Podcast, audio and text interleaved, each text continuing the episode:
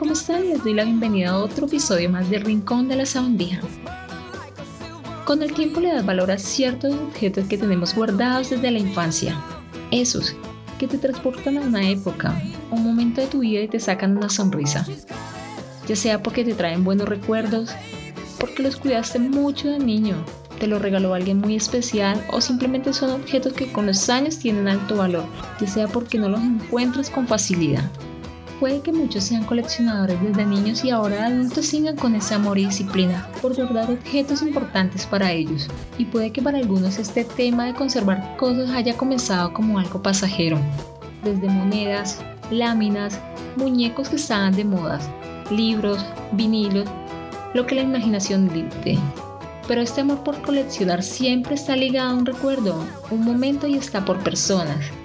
Esa emoción de agrandar tu colección se relaciona con esa sensación de bienestar y felicidad que tuvimos la primera vez que disfrutamos aquel primer objeto en nuestras manos. Algunos dirán que uno se aferra a algo material, pero es más que eso. Uno se aferra al sentimiento y espera que éste perdure. Pero como todas las cosas, uno va perdiendo el interés por el objeto y ya empieza a pensar en el siguiente. Y es ahí cuando nos damos cuenta en el tiempo y en el trabajo que hemos invertido en dicha colección y nos llenamos de orgullo. Pero un orgullo no por haber ganado algo o ser los primeros en tener tal cosa, sino por ser leales a esa emoción y pretendemos mantener viva a través de esas cosas. Recuerdo que cuando niña me encantaba coleccionar láminas de jugadores de fútbol. Compraba las revistas y comenzaba a llenarlas en pleno furor del mundial. Y luego las intercambiaba con amigos.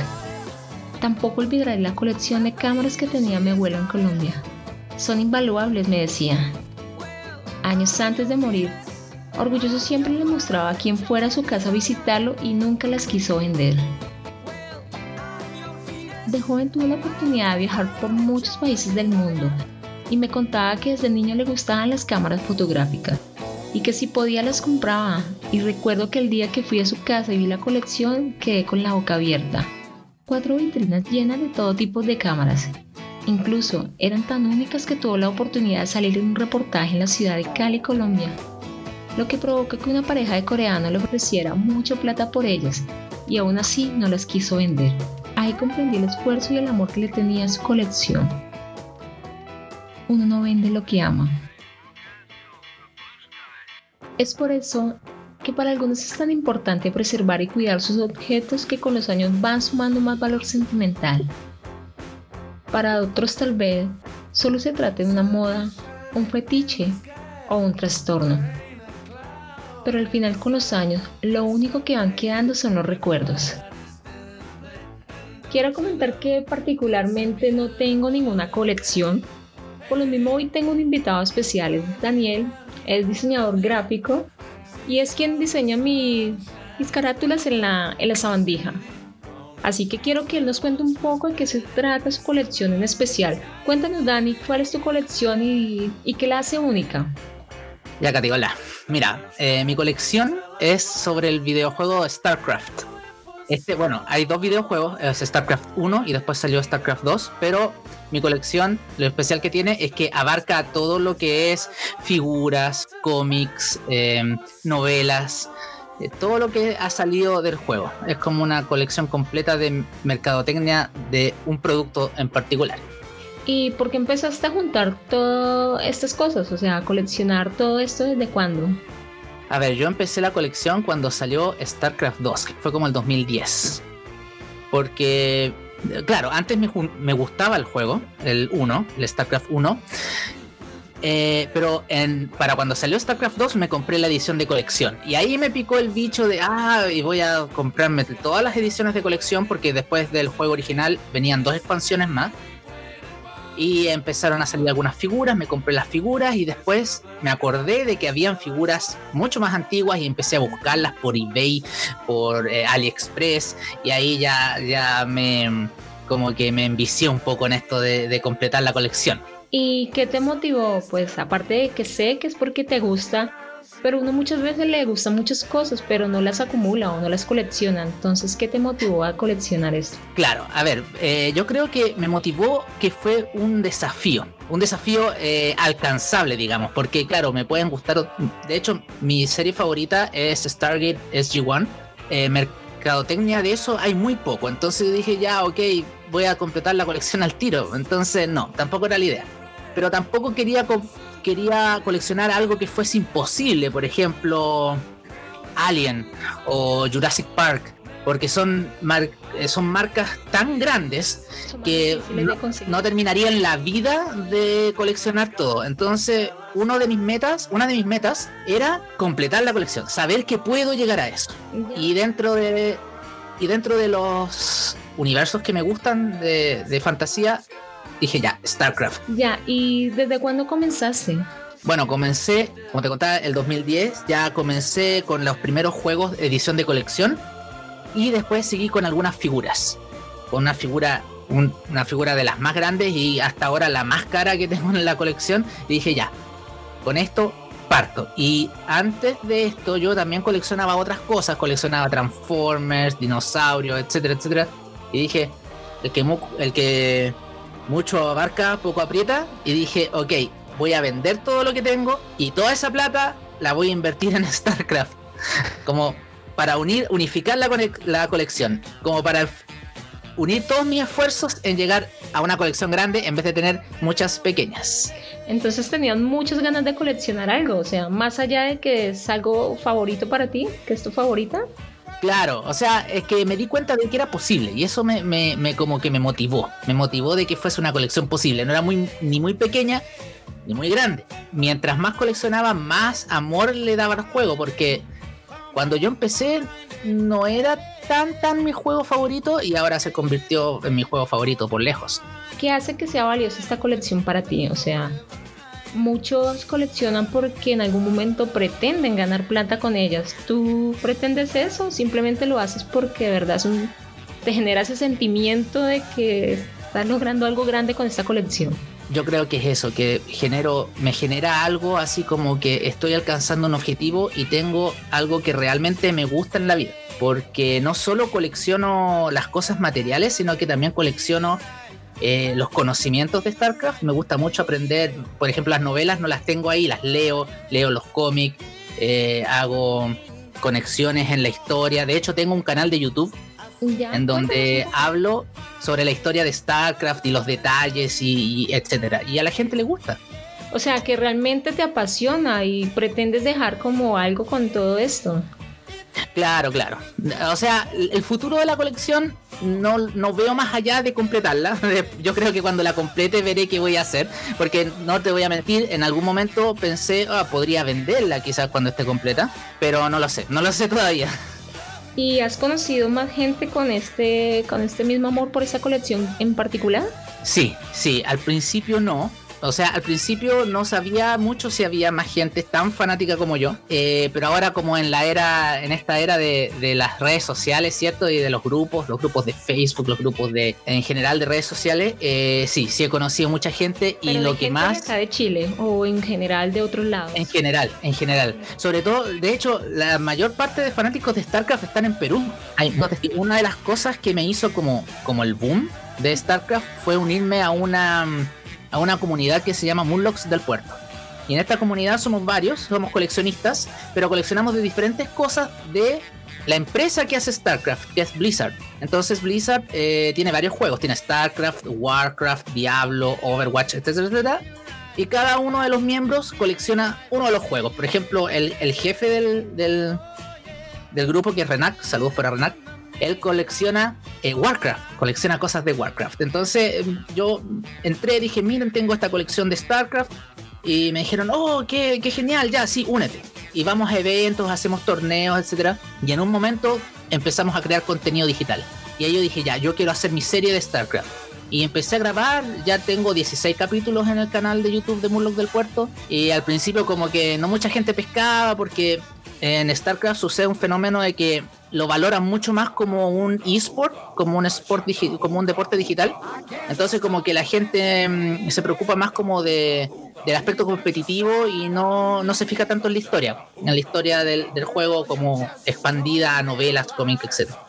Entonces, como no mucha gente se interesa en esto, o sea, no es que no se interesen, sino que no se dedican el tiempo y la energía como para entender todo, dije, ah, ya, aquí yo puedo hacer algo especial, en vez de, no sé, hacer un canal de YouTube de partidas de StarCraft, que hay como 10 canales que hacen eso. Entonces yo dije, ok, voy a hablar de algo que al menos acá en Latinoamérica, no se habla mucho de StarCraft, que es la historia, la historia de las novelas, cómics, etcétera, etcétera. Y como te digo, al principio no mucha gente entendía lo que yo estaba haciendo y después eh, agarró vuelo y ya la gente espera el próximo capítulo y me comentan y, se ha formado como una comunidad bastante activa. Claro, por lo que me estás comentando, siento y se nota que tu colección va más allá de, del juego, ¿no?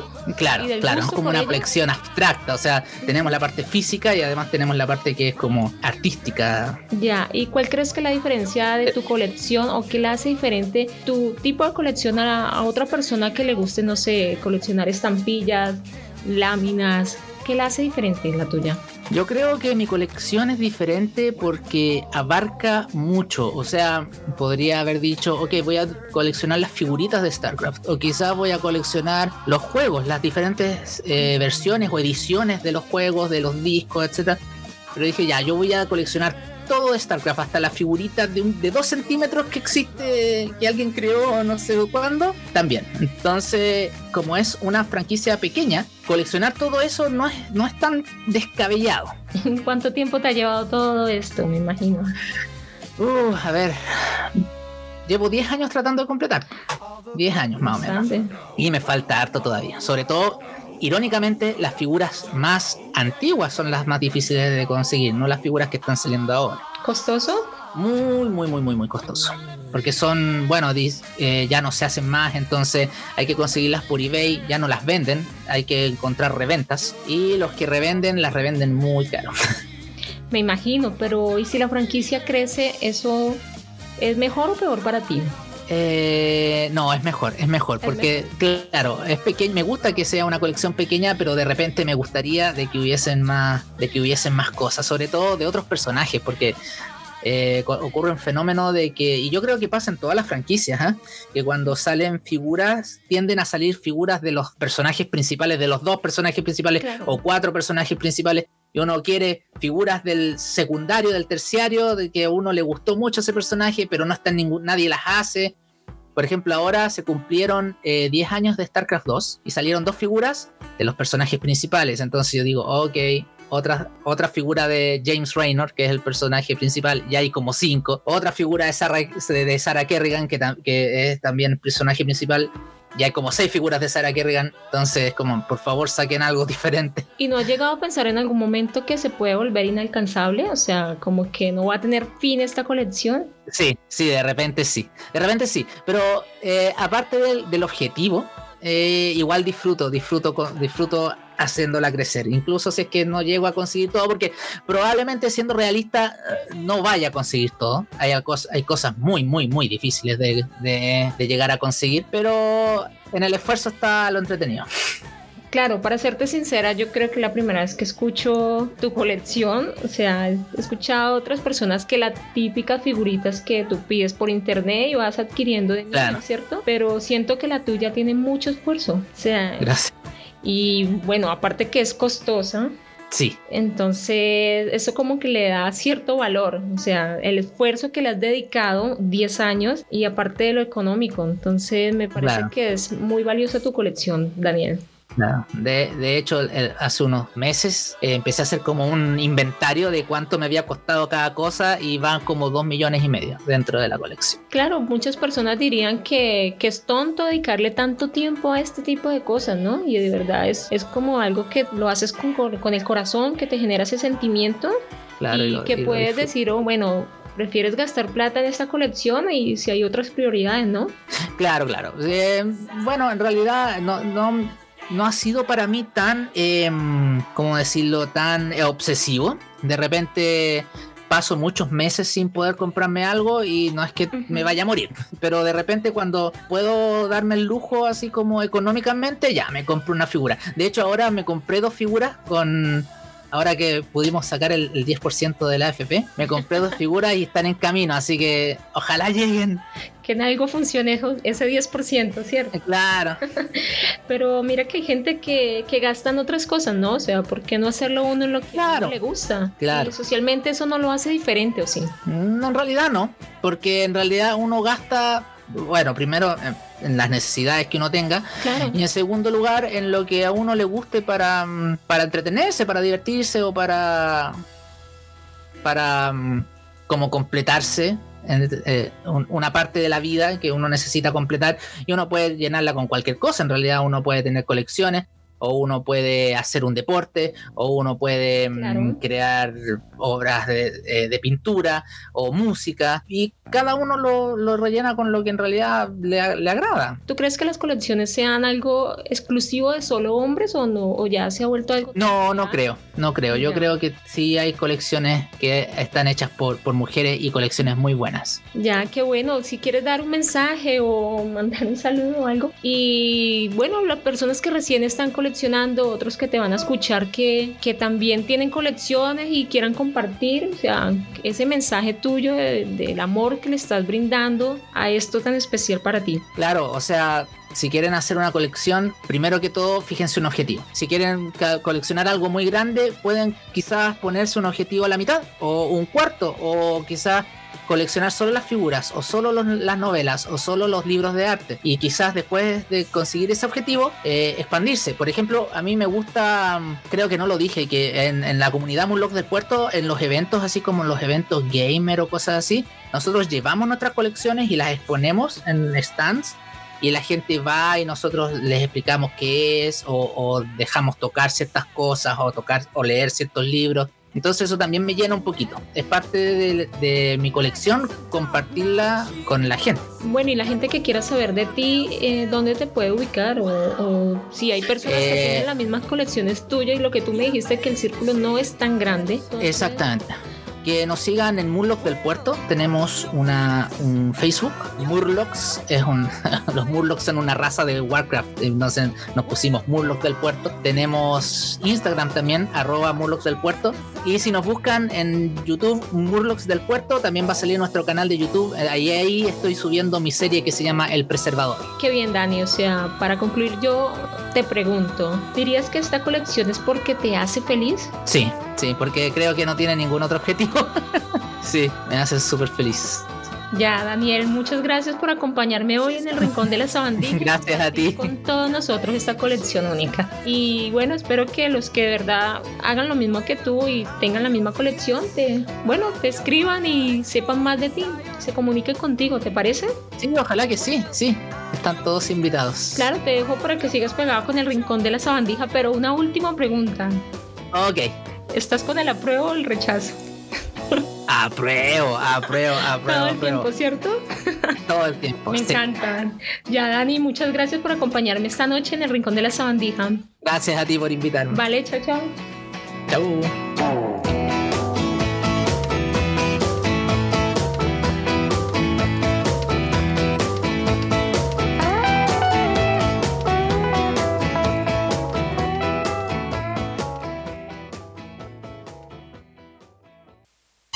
Nuclear launch detected.